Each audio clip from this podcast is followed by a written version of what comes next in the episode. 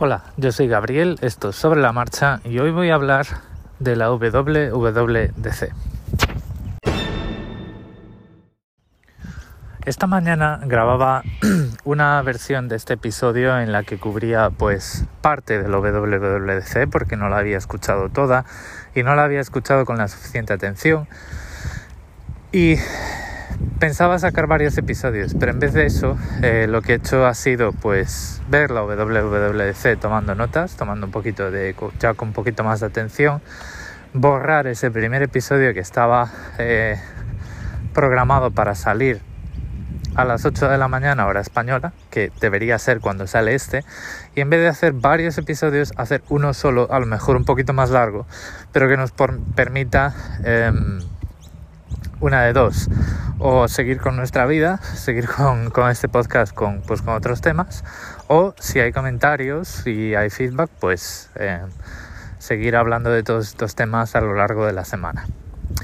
Una vez introducido un poco el, tema y este cambio de decisión y este eh, aviso de que este podcast puede ser un poco más largo, voy a empezar haciendo una reflexión que es un poco el resumen de eh, mucho descontento que hay entre eh, a lo mejor podcast de tecnología más orientados al desarrollo y este tipo de conferencias. El problema que hay eh, con las WWDCs es que el evento público, el evento que está disponible para que todo el mundo lo vea, no es una conferencia de desarrolladores, es una conferencia, eh, o sea, es un evento de marketing. ¿Vale? Es un evento en, que, en el que a lo mejor lo que se está intentando es acercar al usuario las capacidades que eh, desarrolladores y el sistema operativo va a ofrecer en un futuro. Uy. Y a lo mejor em, atraer desarrolladores o intentar incrementar mercado de una forma un poco eh, rara. Rara porque esto confunda a los consumidores. Los consumidores creen que esta es una es una mm, conferencia en la que se van a presentar novedades del sistema operativo y nuevos dispositivos orientados a profesionales o algo así. Y eh, decepcionante para eh, gente pues eh, que está un poco más metida en profesiones técnicas y que no ven nada claro qué es lo que van a poder hacer ¿no? con, con estas capacidades.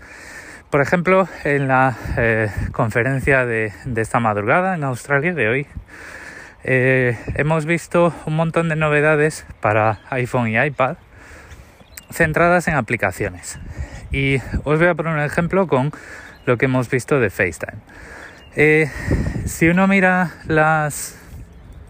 este tipo de conferencias con unas gafas un poco más de ingeniero de software, pues puede intuir que iOS 15 va a tener una, una especie de backend de eh, audio de, contenido multimedia listo para ser consumido y publicado entre aplicaciones. Es decir, yo tengo Apple Music y estoy hablando con alguien por FaceTime y le puedo publicar mi stream de audio en la llamada gracias a este, esta especie de backend en el dispositivo, este hub de streams multimedia. ¿Vale? Eh, durante esta presentación lo que han dicho es que eh, están trabajando con eh, proveedores de em, distintos contenidos multimedia porque es muy excitante poder compartir vídeos de Disney Plus en FaceTime, ¿vale? Em, pero claro, si, a ver, si yo soy un desarrollador de una aplicación de contenido multimedia, pues me puede parecer bien poder publicar estos streams de audio y que la gente haga escuchas en grupo. Em, imaginaos que yo soy el desarrollador de una aplicación de podcast. Eh, ¿Esto cómo va? Es decir, si yo, por ejemplo, estoy creando eh, Gabri Podcast, el podcaster de Gabriel, y lo publico por ahí, y empiezo a utilizar estas SDKs para compartir los streams de audio en, en en FaceTime, ¿no? Y, hacer una llamada en grupo para comentar el último Todopoderosos, esto al publicador de Todopoderosos, ¿cómo le afecta? Es decir, eh, cuántas en las estadísticas em, cuántas escuchas van a van a em, van a registrar o sea hay dudas por ahí no pero bueno por lo menos se sabe que eh, digamos el API que se va a estar publicada es para proveedores de contenido audiovisual que puedan compartir esos streams de, de audio y de vídeo con FaceTime. Pero ¿qué pasa si yo, por ejemplo, soy el desarrollador de una aplicación que permite hacer llamadas de vídeo en grupo? Es decir, yo voy a poder compartir un vídeo de Disney Plus en una videollamada de Signal, por ejemplo. Em, o esto solo para FaceTime. Esto es lo que... Em, esa tendencia a mezclar lo que es el sistema operativo con las aplicaciones que trae, que tiene Apple y que en realidad eh, ellos no distribuyen y actualizan sistemas operativos, ellos distribuyen y actualizan monolitos que son el sistema operativo y toda una serie, toda una serie de servicios a aplicaciones de terceros, como podría ser este hub eh, multimedia, que eso sí es una característica del sistema operativo. Eh, y luego, pues meten en el paquete pues todo tipo de aplicaciones. Entonces, eh, ahora mismo yo, por ejemplo, y además no lo voy a poder saber porque yo no soy desarrollador, no estoy en el programa de desarrolladores y no voy a poder acceder a todas esas charlas y talleres que va a haber a lo largo de esta semana.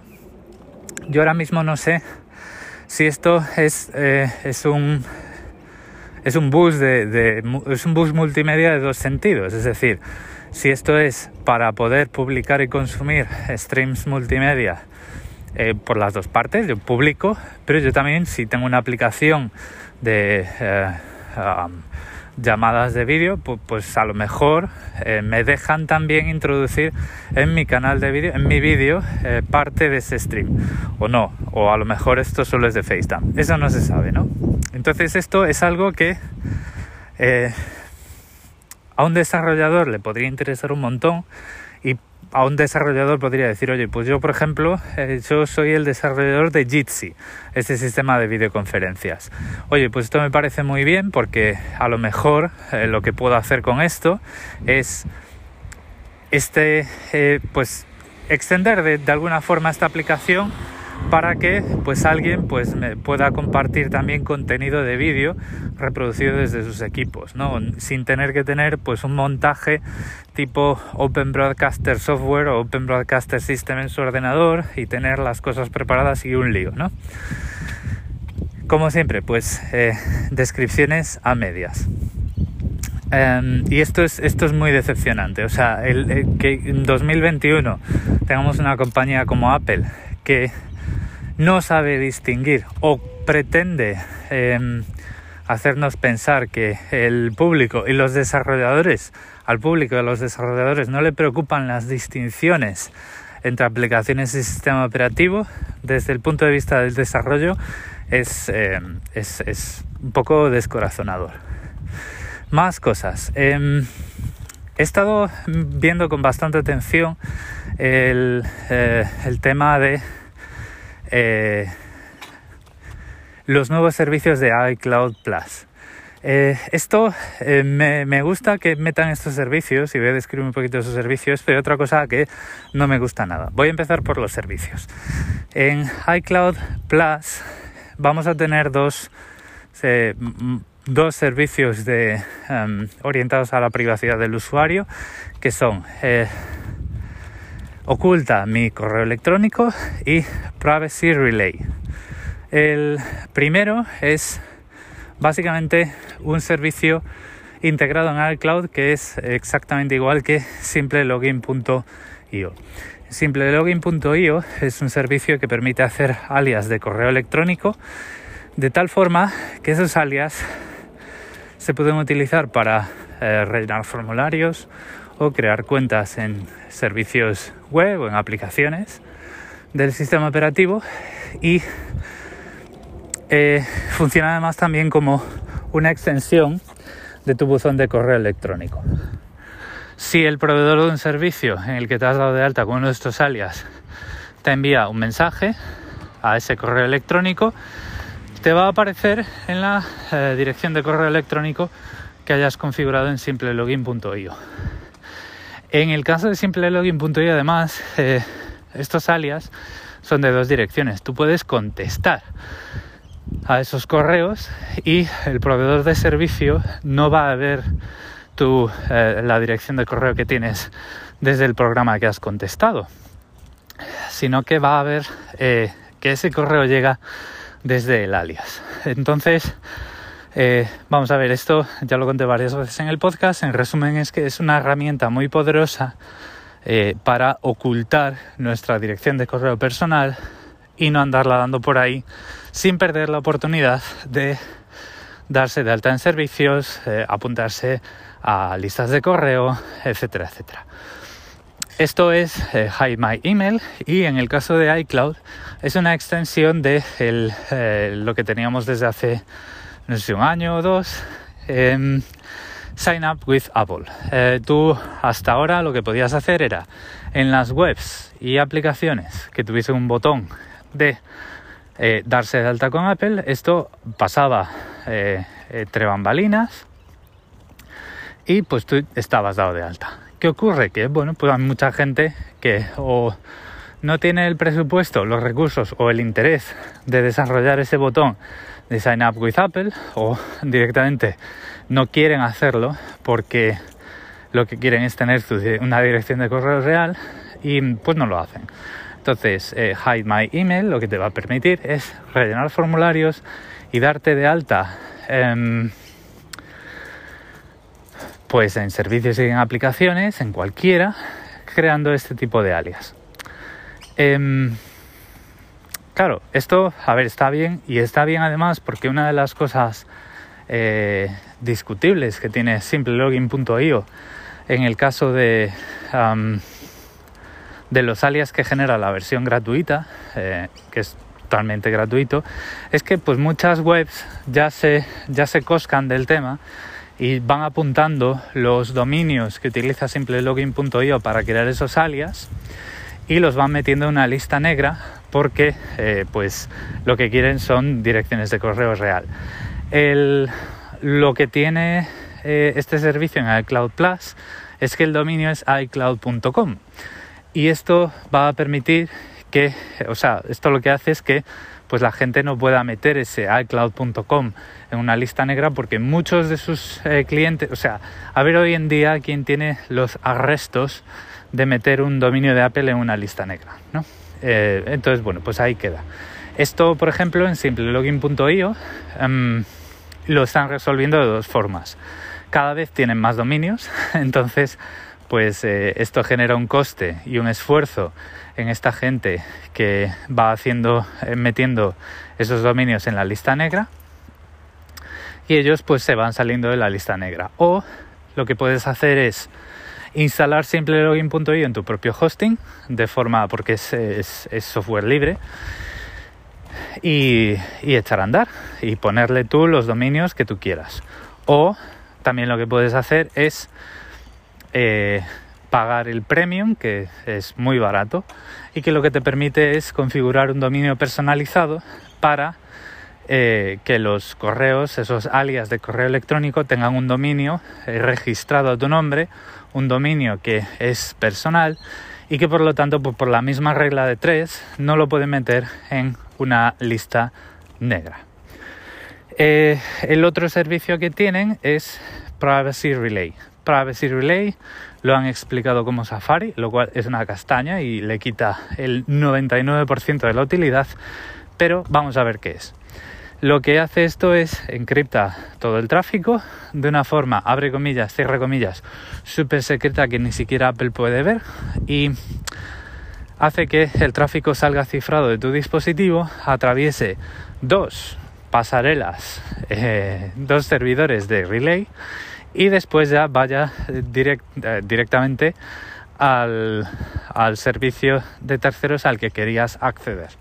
Esto, pues, lógicamente a muchos ya nos ha sonado a VPN, pero yo lo que voy a decir es mucho más. O sea, esto en realidad no es una VPN porque no tienes control sobre ella, pero eh, eh, a ver, es una VPN parcial, pero es además algo que los que eh, escucháis este podcast ya conocéis desde hace tiempo porque es algo que está disponible desde hace pues tres o cuatro años em, en forma de Warp, el servicio de Cloudflare para anonimizar tu tráfico. Warp es una aplicación de la que he hablado en muchas ocasiones en este podcast, que sé que muchos estáis utilizando porque en su momento hablamos bastante de ella y hubo gente que en su podcast dijo que pues hacía lo que yo decía y llevaban Warp activo todo el tiempo y lo que ofrece es lo siguiente. Utiliza unos DNS cifrados eh, y además hace las peticiones DNS eh, encriptadas eh, que es 1.1.1.1 son los servidores que son los de Cloudflare y además establece un túnel con una tecnología de VPN que se llama WireGuard entre tu dispositivo a nivel de red, no a nivel de Safari, sino a nivel de red, porque crea un perfil VPN, crea un túnel entre tu dispositivo y el servidor o servidores más cercanos de Cloudflare a tu zona. Eh, son servidores, vamos a decir, a nivel nacional o a nivel estatal, ¿vale? Es decir, no va a haber un servidor de Cloudflare en tu barrio en el que la gente pueda decir, ah, hay un usuario en el Paseo de la Castellana. No, vamos a ver, dirán, hay un usuario en España, ¿vale? Em, entonces, en ese sentido, enmascara posición, enmascara actividad web y hace que el tráfico no se pueda inspeccionar. Eh, Vamos a ver, el, tema, un problema que yo veo aquí es esa em, condescendencia con la que se nos trata cuando dicen, y ni siquiera Apple puede ver esto. Vamos a ver, eh, Apple puede ver lo que le dé la gana.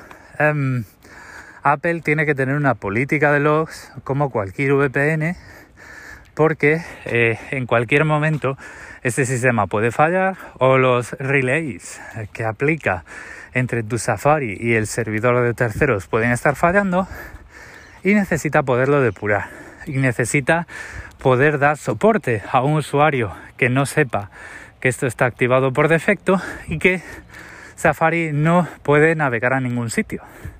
Entonces, esta pseudo VPN para Safari va a tener logs y lo que tiene que hacer Apple, en vez de decir que ni siquiera Apple puede ver lo que estás haciendo, es decir cuál es esa política de logs y además publicar también el, eh, calendario y los resultados de las auditorías independientes de terceros que tiene que eh, llevar a cabo sobre esa política de logs para que todo el mundo, además de eh, poner la sonrisa de medio lado cuando dicen y ni siquiera Apple lo puede ver, pues además se lo crea.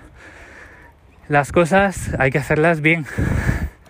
Y no basta con hacer un servicio que técnicamente funcione bien, sino que además tiene que parecerlo y tiene que ser transparente. Y las afirmaciones como y ni siquiera Apple puede ver lo que estás haciendo, se respaldan con dos cosas. Una política de logs y un programa transparente de auditorías con terceras compañías independientes de Apple y además auditorías que se registran con el regulador para que eh, no haya ninguna historia turbulenta de eh, sobornos o vistas gordas. Si no, se queda esto todo se queda en un comentario eh, marketingiano en una conferencia y es un comentario que tiene muy poco valor. Eh, que a mí me diga, Apple no puede ver lo que estás haciendo, pues me lo tienen que respaldar, como ya he dicho, con esas cosas. Políticas de logs publicadas transparentemente y informes de auditorías. Como hace, por ejemplo, Cloudflare con Warp. Cloudflare con Warp dicen que solo guardan logs para poderte dar soporte los logs no tienen datos identificativos, por lo tanto no pueden saber lo que estás usando. Y además, para evitarse tentaciones de que eh, intereses eh, de negocio les desvíen o desvirtúen esta política de logs, tienen una auditoría independiente cada tres meses. Esto es lo que tiene que hacer Apple, en vez de decir, en vez de poner cara de eh, superhéroe y decir, mm, mm, ni siquiera Apple puede ver lo que estás haciendo. Bueno, pues demuéstralo, ah, pon un poquito más de transparencia, pon los datos encima de la mesa. Y esto también se aplica, cambiando ya un poquito de tema, hacia ah, por ejemplo, el tema de salud, en esta nueva forma que va a haber de compartir datos de salud con tu proveedor de servicios de salud. Eh, ellos dicen que esa información se guarda de tal forma que ni siquiera Apple puede saber lo que, eh, lo que contiene, pero otra vez esto pues hay que, hay que documentarlo y hay que demostrarlo. Es decir, yo puedo entender por esa, esa frase y, el caso de uso que estamos haciendo, que esto es un almacén de información, que esa información de salud se guarda eh, con un modelo de seguridad de cero conocimiento, de tal forma que las claves de cifrado se generan en mis dispositivos, solo las tengo yo, no se suben a iCloud, etcétera, etcétera, y por lo tanto solo mi dispositivo puede em, descifrar esa información. Entonces yo cuando voy al médico abro mi cofre o mi información encofrada con esas claves de cifrado y genero un túnel cifrado también entre mí y el proveedor de servicios de salud que yo he decidido compartir y entonces esa información también se cifra en tránsito. Pero esto hay que documentarlo. Eh, señora, no me puede usted decir que esto solo puede ver Apple y quedarse tan ancha. Es por esto que em, estas conferencias de desarrolladores, una vez más, no son tan de desarrolladores sino ejercicios de marketing, porque una persona eh, que tenga esa sensibilidad de, bueno, vamos a ver esto, esto cómo está desarrollado, esto cómo puedo desarrollar con él, pues siempre se queda con eh, muchas, muchas, muchas preguntas, muchísimas preguntas a cada cosa que dicen. Eh, cosas que no me han gustado, nada de estos servicios de iCloud Plus. Hay otro que es de cámaras de seguridad y pero bueno, como yo no tengo domótica en casa, eh, no voy a hacer ningún comentario de la parte de domótica. Esto se lo voy a dejar a podcasters más domotizados, como puede ser a lo mejor eh, Jacobo Vidal Pascual en Desde el Reloj o el propio Milcar, que siempre está intentando automatizar un toldo y nunca es capaz porque no sé qué le pasa con y no puede y al final pues va a tirar va a terminar tirando todo el chiringuito por la ventana porque eh, cada vez el, pobre hombre suena más frustrado. Eh, claro, este hombre, el de iCloud, empieza el tema diciendo, en Apple pensamos que la privacidad es un derecho fundamental y han puesto estos, servicios de iCloud Plus en las suscripciones de pago. Vamos a ver, señores, eh, no sé en Estados Unidos, pero en el resto del mundo, derechos fundamentales quiere decir que no vamos a poder poner una barrera em, de costes eh, para la gente, no vamos a hacer de la privacidad un privilegio que tiene un precio, ¿vale? Entonces, el hecho de que estos dos servicios, eh, Privacy Relay y Hide My Email, eh, sean servicios de pago, me parece eh, me parece un disparate, un disparate en el mal sentido, es decir, es, doble moral. No puedes decir que algo es un derecho humano fundamental, me parece que es uno de los más básicos sistemas, o no, uno de los más básicos derechos eh, humanos fundamentales o, derechos fundamentales, y luego ponerlo en precio. Un derecho fundamental no puede tener precio, no, puede, no podemos tener una barrera que pueda eh, distinguir a gente que se lo puede permitir y a gente que no. Y vosotros me diréis, pero hombre, una persona que se compra un iPhone se lo puede permitir. Bueno, pues depende. Y a lo mejor em, no estamos hablando tanto de eso, sino como estos servicios se pueden usar eh, en terceras plataformas. Otra de las cosas que habría que ver es si estos servicios van a estar disponibles en iCloud.com porque si lo fuera, eh, si no están disponibles en iCloud.com, perdón, pues entonces también están haciendo, eh, están vallando ese servicio que responde a un derecho fundamental, ¿vale? Y luego también está ese comentario que decía al principio de si esto, esto está solo disponible para Safari, entonces pues tira un poco por tierra lo que podría ser este servicio. Y es que, ¿qué pasa con el resto de aplicaciones de tu iPhone? Eh, no tienes derecho a la privacidad eh, en las aplicaciones que usas además de, em, además de Safari. Y voy a, voy a ahondar un poco en esto. Cuando tú haces una petición a un servidor, eh, hay muchas cosas que esas compañías malvadas que describían en el, en el vídeo pueden hacer. Em, pueden eh, loguear tus, o sea, pueden apuntarse las peticiones DNS y ver a dónde navegas o ver con qué servicio estás hablando. Y además, también pueden, si por ejemplo utilizas unas DNS anónimas o alternativas como las de Cloudflare, ya no se pueden apuntar esas peticiones de DNS, a lo mejor, pero lo que sí pueden hacer es apuntar eh, con qué dominios hablas, porque cuando estableces una conexión segura con un servidor por HTTPS, hay un paso en el protocolo que se llama paquetes hello que dicen en texto claro con qué dominio estás hablando. Bueno, pues señores de Apple, si yo no quiero que mi operador de acceso a Internet sepa a las webs que navego en Safari, tampoco quiero que mi proveedor de acceso a Internet sepa que uso Twitter, por ejemplo. Entonces, protégeme también el resto del sistema operativo. Si lo único que tienes que hacer es poner un túnel de VPN hacia tus misteriosas pasarelas eh, de red, que son dos, como ha hecho el Warp.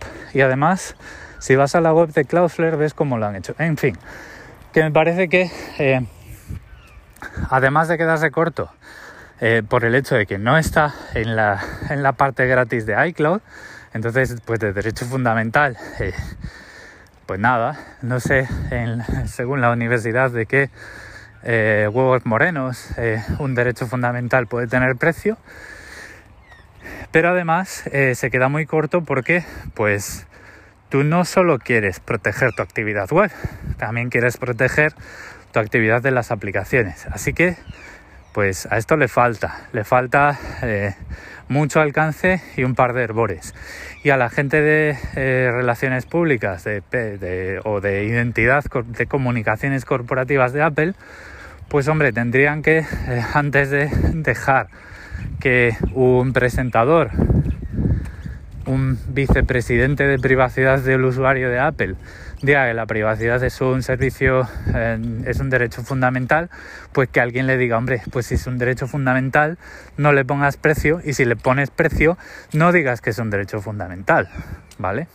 Pero bueno, eh, cosas aparte. Luego también, siguiendo con, otros servicios que he comentado, como el de salud y la compartición, eh, los ejemplos que ponen eh, de proveedores de salud con los que están trabajando para poder compartir eh, datos de salud son todas compañías privadas. ¿Y qué pasa con los países en los que el 99% de la población utiliza la salud pública? Eh, ni siquiera han comentado proveedores de bueno proveedores de salud servicios de salud pública. Es que ya la forma en la que luego dicen el proveedor, tu proveedor de servicios de salud es una cosa que eh, em, juega con en el terreno de la, de la doble moral y es tan Estados Unidos céntrico en el que derechos fundamentales como la salud pues tienen un precio altísimo eh, que por ejemplo en España e incluso en Australia el, inmenso grueso de la población em, utiliza los sistemas de salud pública, eh, es algo que tienen que dar una vuelta. Sobre todo si su conferencia es la conferencia mundial de desarrolladores. Vamos a ver, si es mundial, cambia un poco el tono y pon el, centro de la conversación a nivel global y no a nivel de Estados Unidos. Y como esto, pues otros muchos servicios que hablan de, bueno, esto lo vamos a sacar más tarde durante este año en varios estados de Estados Unidos. Pues entonces, hombre, conferencia mundial de aquella manera. Eh, más adelante en la conferencia llegamos a lo que sí es más interesante y sí suena más a desarrolladores, que es el, Mac, eh, ¿vale? No voy a hablar tanto del, control universal, que a ver, es una chulada y puede que fagocite un poco aplicaciones del entorno que lo hacían antes, o por ejemplo eh, cosas como eh, que el, Mac pueda ser un receptor de AirPlay, sino que esto, pues claro, lo hacen con probablemente llamadas al sistema operativo que son privadas y haciendo uso de chips o de em, la controladora de Bluetooth o cosas así para acelerar toda esa transferencia. la demo que pusieron en pantalla es espectacular, pero como digo, esto es más em, una demostración de lo que un usuario puede hacer o un profesional puede hacer con varios dispositivos de, eh, de Apple y no tanto para desarrolladores. Lo que sí me ha gustado de esta conferencia y sí que me parece que hace justicia a su nombre es el, hecho de que van a introducir actores en Swift. Swift es el, lenguaje eh, de programación de Apple para crear aplicaciones en todos sus dispositivos y una cosa que me pareció sorprendente es que hasta ahora no tenía un entorno eh, de trabajo o un entorno de librerías un entorno, un framework para eh, crear aplicaciones con eh, procesos concurrentes y de esa forma, pues hombre, ya que tienes un procesador con tantísimos núcleos, pues danos un poco de control para decidir qué tareas de nuestras aplicaciones se ejecutan en paralelo. Eh, muchos lenguajes tienen esto resuelto pues desde hace bastantes años, por ejemplo Java, muchos Reddit, pero me da igual, Java es el lenguaje para desarrollos a medida corporativos más extendido del planeta. Eh, muchos dirán, es el nuevo COBOL y tal, bueno, lo que sea, pero es el lenguaje en el que si ves a alguien con un portátil que está haciendo una cosa que no sean páginas web, probablemente sea algún backend en Java y con una probabilidad bastante alta. Seguida de cerca por Python en alguna aplicación científica o de eh, aprendizaje máquina y luego pues cosas eh, más eh, bastante bastante populares pero que ni de cerca se acercan a esos dos gigantes como puede ser por ejemplo Ruby on Rails, Node que es la tecnología backend de JavaScript o incluso Django que es la plataforma servidora entre comillas de Python para hacer pues webs en general vale bueno, pues Java o Java eh, eh, adoptó una eh, extensión del lenguaje para acercarlo más a lenguajes funcionales y hacer construcciones que se llaman lambdas, en las que tienes todo el jaleo que se te monta con la concurrencia resuelto porque cuando estás en ese modo funcional o con lambdas, eh, digamos que eh, los datos que has pasado, esas construcciones son inmutables y entonces pues no se van a compartir entre procesos concurrentes.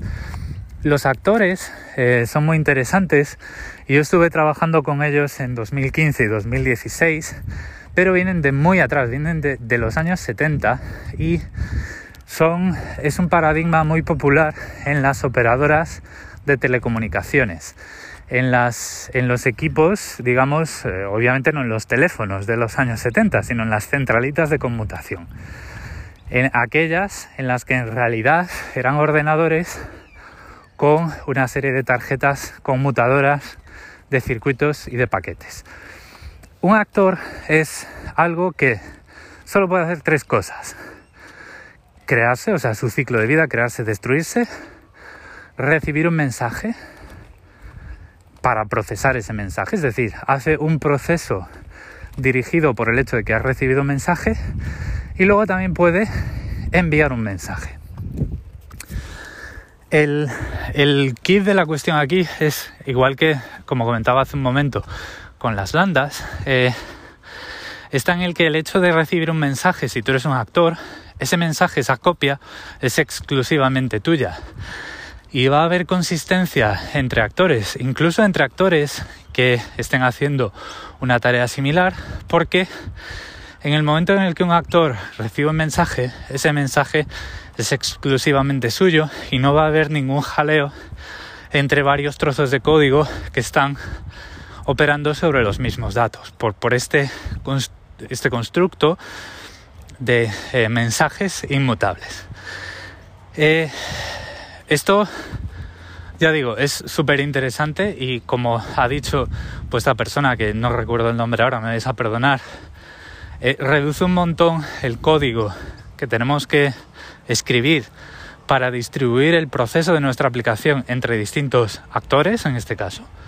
Eh, pero si lo pensamos desde el hardware, desde el punto de vista del hardware, distribuir el proceso de nuestra aplicación entre diferentes hilos, porque eh, toda esta abstracción del mensaje, el actor, eh, recibir el mensaje, enviar un mensaje a otro actor, etcétera, etcétera, o devolver el resultado a la aplicación, digamos, que aloja a todos estos actores,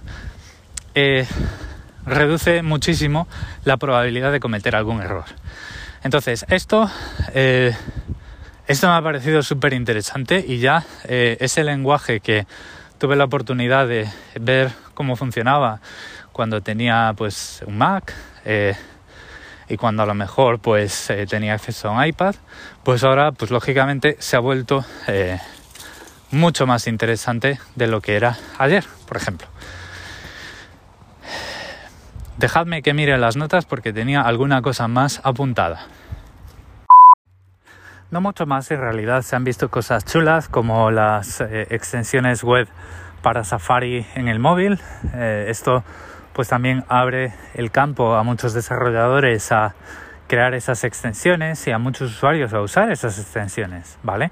Eh, por ejemplo, en los ejemplos que comentaba antes, simplelogin.io eh, se ofrece como un panel de control web y una aplicación móvil y también una extensión para tus navegadores. entonces, yo por ejemplo en el móvil tengo una experiencia que es bastante que tiene bastante fricción, porque si quiero generar un nuevo alias para darme de alta en una web, ¿qué es lo que voy a hacer? Porque el, servicio equivalente de iCloud es de pago, ¿no? Entonces, pues eh, tengo que seguir usando simple login, aunque quisiera cambiar. Eh, lo que tengo que hacer es eh, bajar Safari, quitarlo del medio, abrir la aplicación móvil de simple login y crear un nuevo alias, ¿vale? Me parece que con Longpress lo puedo crear desde el escritorio, pero no me, no me hagáis mucho caso porque a lo mejor es algo que me gustaría que pasase, pero que no pasa. Si eh, Safari Mobile utilizase las extensiones web como eh, se utiliza en un navegador de escritorio, como, como han querido dar a, entender en la parte de macOS, eh, por ejemplo, lo que ocurriría sería que yo cuando entro en Safari en una web o un formulario que me pide mi correo electrónico, vería flotando en ese campo un botoncito de simplelogin.io de la extensión web que me permitiría con un solo tap crear un nuevo alias para esa web. Esto es lo que ocurre eh, cuando yo utilizo eh, mi, en mi ordenador portátil o en mi ordenador de sobremesa cuando, hizo, cuando utilizo Firefox con la extensión de simplelogin.io. Yo puedo generar alias, alias tan sencillamente como eso. Entonces, esto es prometedor porque, eh, o sea, no solo para usuarios, sino también para desarrolladores, porque, eh, bueno, pues esas extensiones abren mucho, mucho, mucho los canales a través de los cuales como desarrolladores podemos obtener usuarios y obtener, ¿por qué no?, ingresos también, ¿vale? Hay eh, mucho mercado eh, y está muy infravalorado, pero hay mucho mercado, mucho, mucho mercado en las extensiones web para navegadores. Bueno, y ahora que se ha ido el camión, como último comentario antes de irme, está pues una nota de humor y es que eh, bueno, el, tema de los sistemas operativos móviles y cómo describen y cómo nos quieren vender las eh, nuevas mejoras que van a meter, tiene un poco de gracia. Eh, iPadOS pues va un año por detrás que ellos. Yo creo que todos hemos visto eso en la presentación. es decir, iPadOS 15 va a introducir como novedades eh, fantásticas cosas de iOS 14. Eso es así. Y luego está el sistema, el sistema de notificaciones y el sistema de focus que eh, van a introducir en iOS 15. Eh, eh, pues os voy a contar cosas. Vamos a ver, esto lo que van a hacer es un sistema inteligente para silenciar notificaciones, que está bien porque pues a lo largo del día puedes definir contextos, trabajo, en casa, ocio, familia, no sé qué y decir, bueno, pues en este contexto en el que voy a estar con la familia, silencio las notificaciones de mis aplicaciones de trabajo. Y cuando esté en el contexto de trabajo, pues hago lo propio con las aplicaciones de eh, cachondeito o de eh, multimedia. No quiero que en medio del trabajo Netflix me diga que la temporada 27 de Stranger Things ya la pudo ver, porque entonces ya eh, dejo de pensar en el en la PPT del demonio que estoy haciendo para el trabajo y me pongo a pensar en cuando llegue a casa. Además, han introducido, eh, han canalizado toda la potencia de la inteligencia artificial del iPhone para hacer la pantalla de inicio mucho mejor y que te muestre solo las aplicaciones que estás usando en ese contexto aprendiendo según la hora del día, tus costumbres e incluso tu ubicación. Y esto incluso hace un año, cuando hablaba de la anterior WWDC, cuando criticaba la vista eh, home de iOS 14 y decía que pues se quedaba muy atrás y que esto pues era como algo que incluso se quedaba corto con respecto a la pantalla home de Android de hacía 10 años, pues os hablaba de cosas como, por ejemplo, que podrían hacer que serían mucho más eh, ah, potentes y que además estaban en Android a través de aplicaciones de terceros y se hablaba de Aviate, Aviate, que era un lanzador lanzadores como se llaman en Android a las aplicaciones que te ofrecen una pantalla de inicio, una pantalla home diferente a la del fabricante, ¿vale? Bueno, pues este Aviate hacía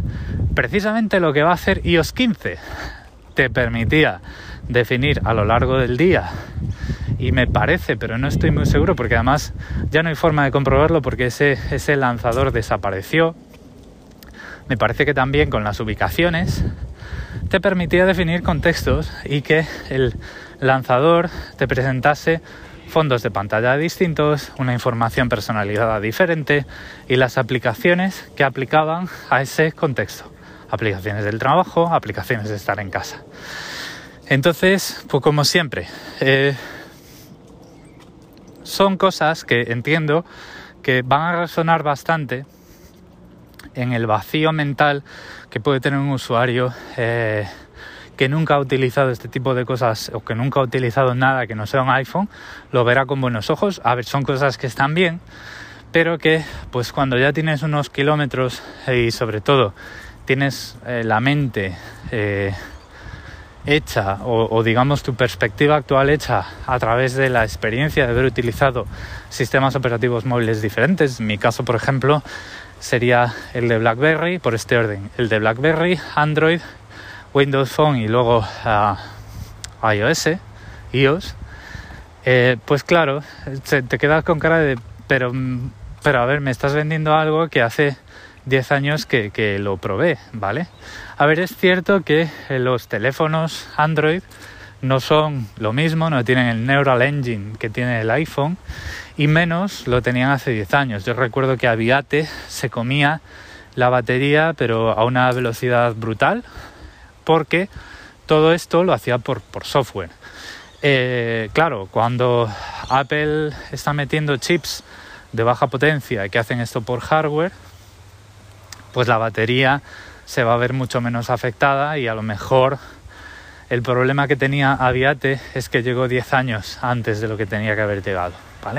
Pero era una experiencia y era una cosa que en aquel momento era muy innovadora y que me alegro de que por fin, aunque sea así a estas horas y demás, me alegro de que se pueda volver a tener algo parecido eh, esta vez en iOS.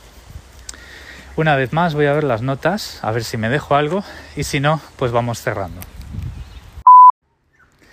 Nada más, yo creo que estas son las ideas que os quería eh, traer, que a lo mejor pueden marcar un poco una pauta ligeramente diferente a la de otros podcasts con más foco en un punto de vista de consumo.